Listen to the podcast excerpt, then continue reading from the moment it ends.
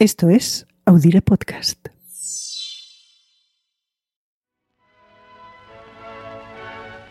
Leaving her home on what must surely be the greatest day of her life, Queen Elizabeth drives to her coronation. Cuando el 2 de junio de 1953 el obispo de Canterbury ungió en la abadía de Westminster a Elizabeth Windsor como monarca del Reino Unido, las cámaras de televisión se perdieron ese momento por orden de la reina. And here, in the most mysterious of the rites of coronation, the Archbishop anoints her with holy oil and consecrates her to her great office. Pero todos los demás fastos de la coronación sí que fueron retransmitidos en directo a más de 270 millones de espectadores en todo el mundo. Aquello fue un exceso de joyas y simbolismo asociado a la coronación.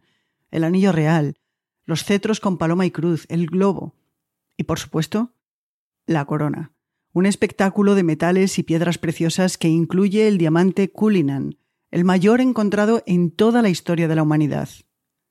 Para la ocasión, la joven reina llevaba un vestido de seda blanca con bordados de las flores de los países de la Commonwealth, además del puerro de Gales, el cardo de Escocia, el trébol de Irlanda del Norte y la rosa Tudor de Inglaterra.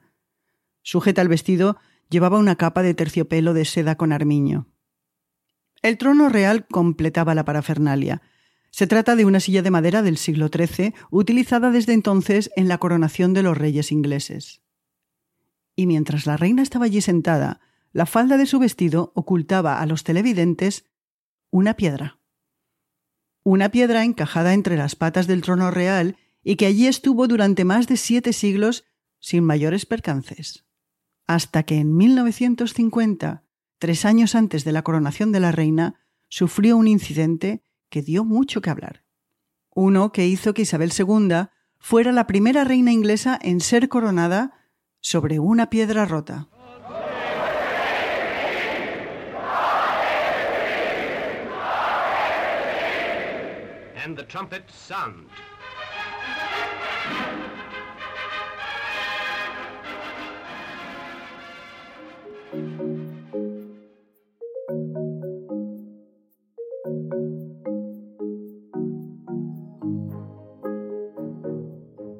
Hola, soy Ana Nieto y les doy la bienvenida una semana más a Calendario de Historias, un podcast en el que, agenda en mano, echamos la vista atrás para aprender de la historia y ver qué nos queda de ella.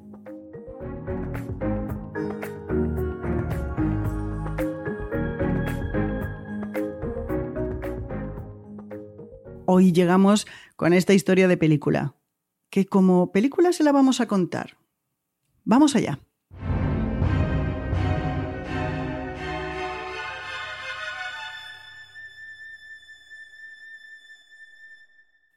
Escena primera. La piedra.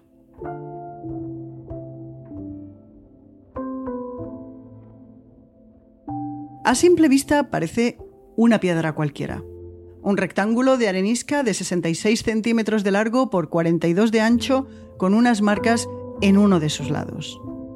Pero a esta piedra ordinaria se le atribuyen orígenes fantásticos, y según la creencia de cada uno sobre qué es esa piedra, se le atribuye un nombre diferente.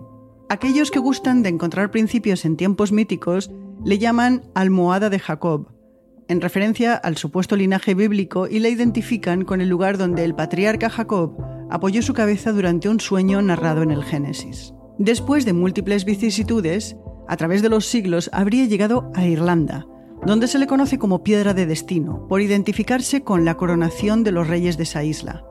De ahí llegó finalmente a Escocia en la Alta Edad Media, fruto de una invasión. Pero todavía hay otra versión. Para los escoceses, el origen de la piedra estaría en la pequeña isla de Iona, en las Hébridas, donde en el siglo VI una pequeña comunidad monástica inició la historia del cristianismo en Escocia. Desde allí, Kenneth MacAlpin ordenó su traslado a las afueras de la abadía de Scone a mediados del siglo IX, lo que le daría su nuevo nombre, Piedra de Scone. Ese tal Kenneth resultó ser el primer rey de Escocia y se coronó sobre esa piedra, iniciando una tradición de tres siglos. Exactamente hasta 1296, cuando el inglés Eduardo I invadió a su vecino del norte y se llevó como expolio de guerra la piedra Scone. Aquí un inciso. Se dice, se cuenta, se rumorea que los monjes de la abadía de Scone, temiéndose lo peor, se anticiparon a Eduardo I, también conocido como el martillo de los escoceses, y le dieron gato por liebre. Es decir, el inglés se habría llevado a Londres una imitación que habría salido de una cantera cercana. En todo caso, Eduardo creyó que se llevaba la auténtica, la depositó en la abadía de Westminster y ordenó que se fabricase una silla de madera en la que la piedra quedaría encajada entre sus cuatro patas. Un lenguaje claro de decirle a los escoceses que sí, que eran un reino independiente, pero tutelado por Inglaterra. Desde entonces, los reyes ingleses se han coronado sentados sobre esa silla y sobre esa piedra. Incluso después de la unificación de reinos en 1707 y el nacimiento de Gran Bretaña formada por Gales, Inglaterra y Escocia. Y así seguía siendo el 2 de junio de 1953, cuando Isabel Windsor fue ungida con el nombre de Isabel II como reina del Reino Unido. Aunque, como ya adelantamos, ahora la piedra estaba enmendada, porque tres años antes la habían partido en dos.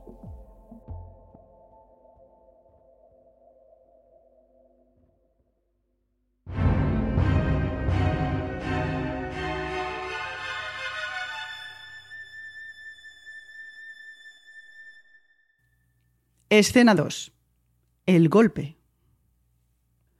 Cuando el día de Navidad de 1950 el guardián de Westminster abrió la abadía, pronto vio que el trono de la coronación estaba parcialmente roto y que alguien había grabado en su madera las iniciales JFS y que el hueco entre sus patas estaba vacío.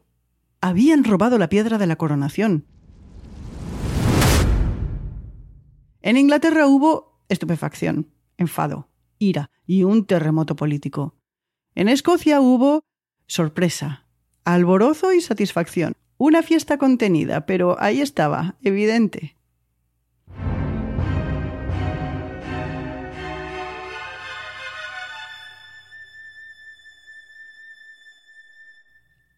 Escena 3.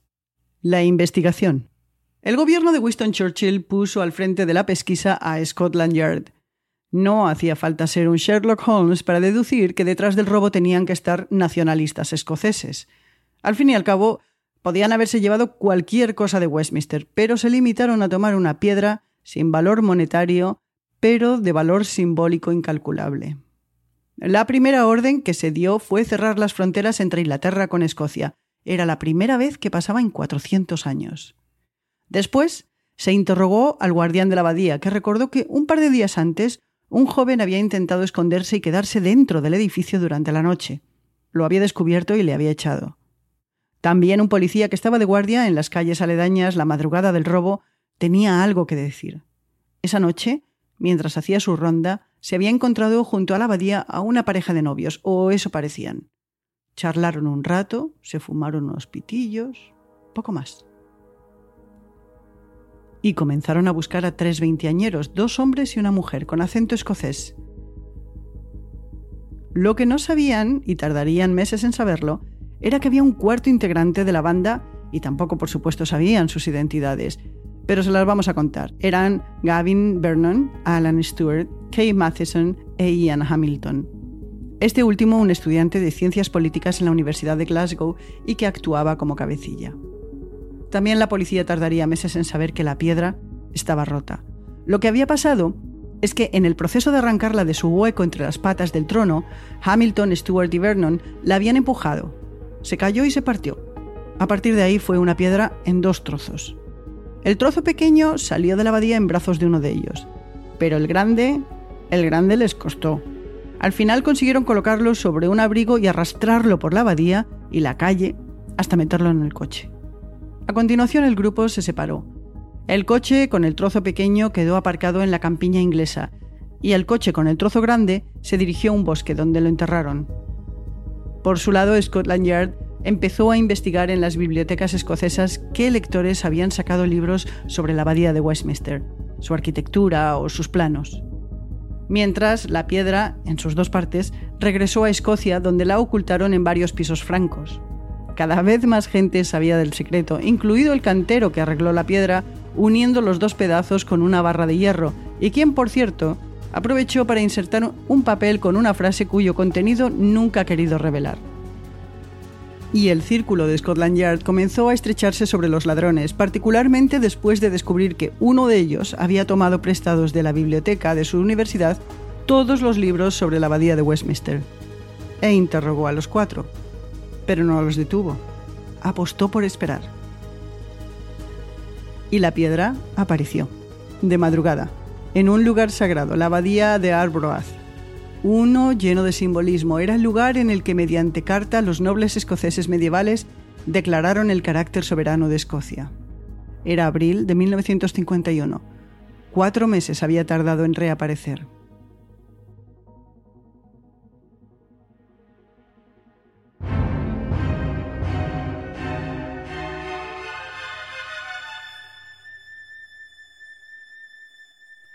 Escena 4. Consecuencias. Nunca se enjuició a los cuatro que robaron la piedra. El gobierno de Churchill sabía que era fácil alimentar emociones y difícil gestionar afrentas reales o percibidas. ¿Para qué crear héroes? La piedra regresó a Londres, se colocó entre las patas del trono de la coronación y cuando se ungió a Isabel II como monarca, tres años más tarde, allí estaba la piedra, bajo sus posaderas. O esa es la versión oficial aunque en Escocia cuentan que de esa vez definitivamente dieron gato por liebre y debajo de la reina estaba una piedra cualquiera. ¿Y qué nos queda de ello hoy? Hamilton se convirtió en abogado y llegó a rector de la Universidad de Aberdeen, siempre ligado al movimiento nacionalista escocés. Vernon trabajó como ingeniero en media docena de países. El día de Navidad del año 2000 regresó a Westminster en el 50 aniversario del robo. La abadía abrió ese día especialmente para él y esa vez lo recibieron con un Bienvenido, señor Vernon. Matheson, la única mujer del grupo, se dedicó a la enseñanza, especializándose en la docencia del gaélico. Finalmente, Stuart, el más joven de los cuatro, se licenció en ingeniería y trabajó en el mundo de la empresa. Se negó a hablar públicamente de su participación y quienes lo conocieron aseguran que nunca fue un nacionalista convencido, que era joven y que ir a Londres a robar una piedra le había parecido un plan estupendo para las vacaciones de Navidad. De los protagonistas de aquella historia solo Hamilton sigue vivo. El robo de 1950 es visto por unos como un delito que no se castigó, mientras que por otros es considerado una hazaña. Con el paso del tiempo, tiene su propia canción, su libro, su película y desde hoy este podcast.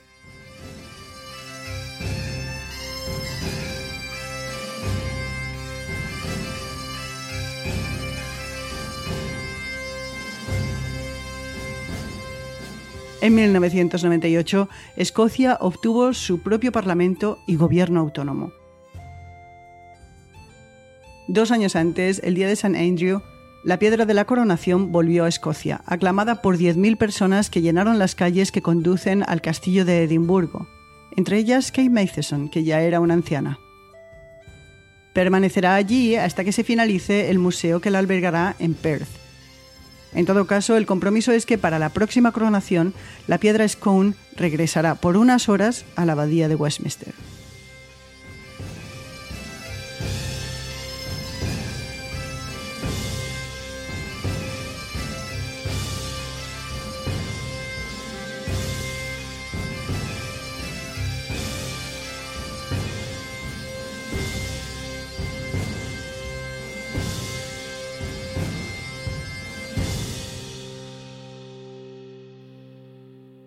Y con este acuerdo nos vamos. Nosotros también ponemos punto y final a esta producción de Audire Podcast aquí.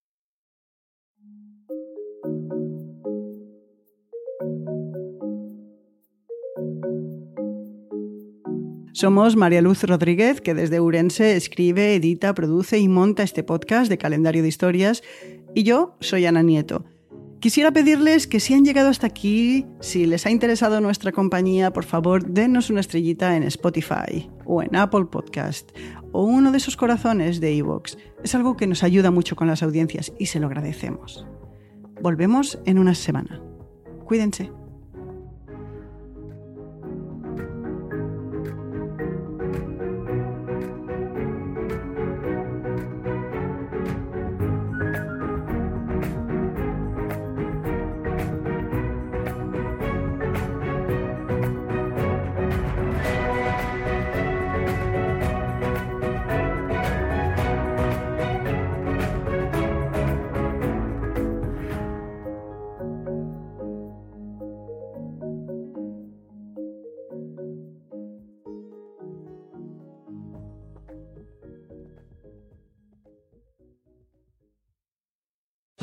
Karen is the proven expert in addiction treatment. A recent independent study showed that 94% of Karen patients were still in recovery 90 days post-treatment. Visit caron.org slash real.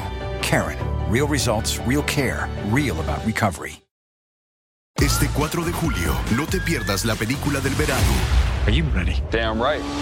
Top Gun Maverick es una de las mejores películas jamás hecha. Disfrútala en la pantalla más grande que puedas. You got yourself a deal. Tom Cruise, Top Gun Maverick, clasificada PG-13.